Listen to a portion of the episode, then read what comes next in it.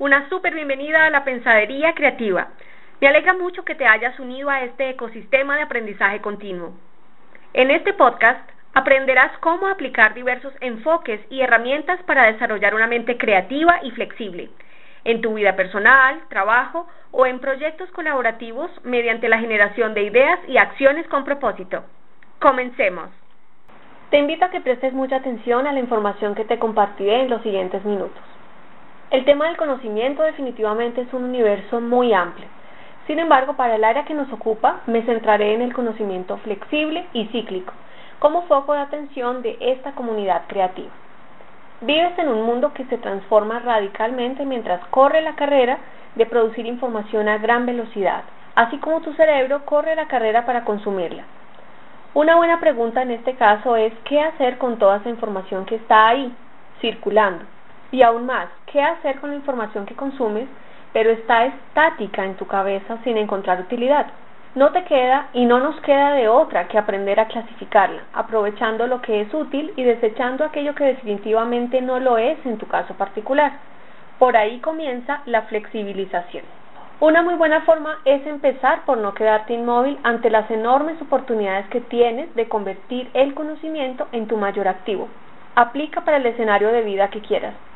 Esta vez te invito a que amplíes tu ancho de banda cerebral o sea que enfoques tu atención y acciones hacia asuntos relevantes en relación a tus objetivos y proyectos. Cuando mantienes tu atención dirigida a lo que realmente debes enfocarte, restas importancia a aspectos que no la meritan. Podríamos pensar que allí radica una clave para saber cómo desarrollar una mente creativa, abierta y dinámica.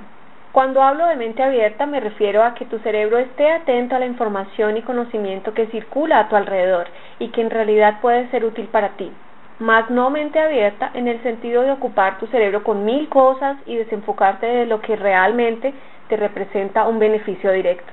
¿Y cómo se vincula esto con el desarrollo del conocimiento flexible y cíclico? Pues teniendo muy en cuenta que la creatividad no depende ni se mide proporcionalmente al coeficiente intelectual, pese a que lo complementa. La creatividad implica tener menor control cognitivo, dado que te dispones a liberarte de la rigidez del conocimiento estático tu cerebro se abre más a explorar otras maneras de conocer y experimentar el mundo, la vida, las realidades de cada contexto, la información que está a tu disposición e incluso las relaciones con otras personas. Entrando un poco más en materia, el conocimiento flexible y cíclico representa al cerebro que experimenta mayores y mejores formas de procesar información, tomar decisiones y asumir cambios. Por ejemplo, cuando estabas en el colegio o la universidad, quizá era normal que te preguntaras por la utilidad de algunas materias en tu vida cotidiana y futura. ¿Te ocurrió alguna vez? Posiblemente creías que eran materias de relleno, que no te aportaban nada. Algunas posiblemente sí lo fueron. Es verdad que a veces te encuentras con información que a simple vista no consideras utilizable o productiva o práctica de aprender. Pero es ahí donde está el eje del asunto. No se trata de utilizar el 100% de lo que aprendes, pues no todo te será de uso práctico, sino de que aproveches, optimices y vuelvas flexible el 100% del conocimiento que es de tu interés en un momento y espacio dados. Un ejemplo desde la interdisciplinariedad, cada día más común en el mercado laboral, es un gestor social que aprendió contabilidad en el colegio hace varios años y que ahora trabaja en un proyecto de creación de microempresas con nuevos emprendedores de una zona muy vulnerable. Esta persona, aunque no aplica la contabilidad en su quehacer profesional porque es humanista, con el ánimo de compartir información que considera de valor y le podría servir a sus usuarios y clientes, durante una sesión de trabajo decide recurrir a su conocimiento sobre qué es y cómo funciona una cuenta T para enseñar algo tan básico como hacer registros contables, que incluyen el débito, el crédito y los saldos. El ejemplo puede parecer un tanto complejo, sin embargo reúne varios aspectos mencionados anteriormente. La persona aprovechó, optimizó y flexibilizó el conocimiento que supo que sería útil en ese momento y espacio determinados, y no solo el conocimiento que habitualmente acostumbra aplicar en su trabajo. De allí que la aplicación práctica del conocimiento pueda ser considerada interdisciplinar, más que multidisciplinar.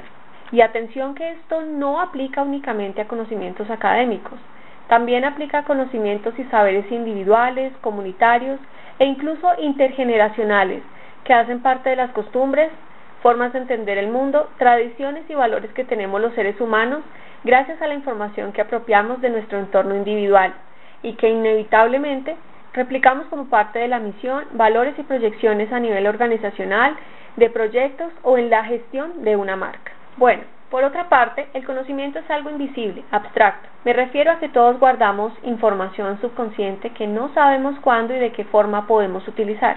Está ahí, pero nuestro cerebro no siempre lo hace consciente. De allí la importancia de comprender la relación y profunda intersección que puede darse entre dos o más situaciones. Esta superposibilidad de combinar conocimientos te permite incrementar el valor a otros intangibles como la generación de ideas, la imaginación, los hábitos, las acciones o la actitud creativa. Albert Einstein decía, todo aquello que ha sido verdaderamente grande e inspirador ha sido creado por personas que laboran en un ambiente libre.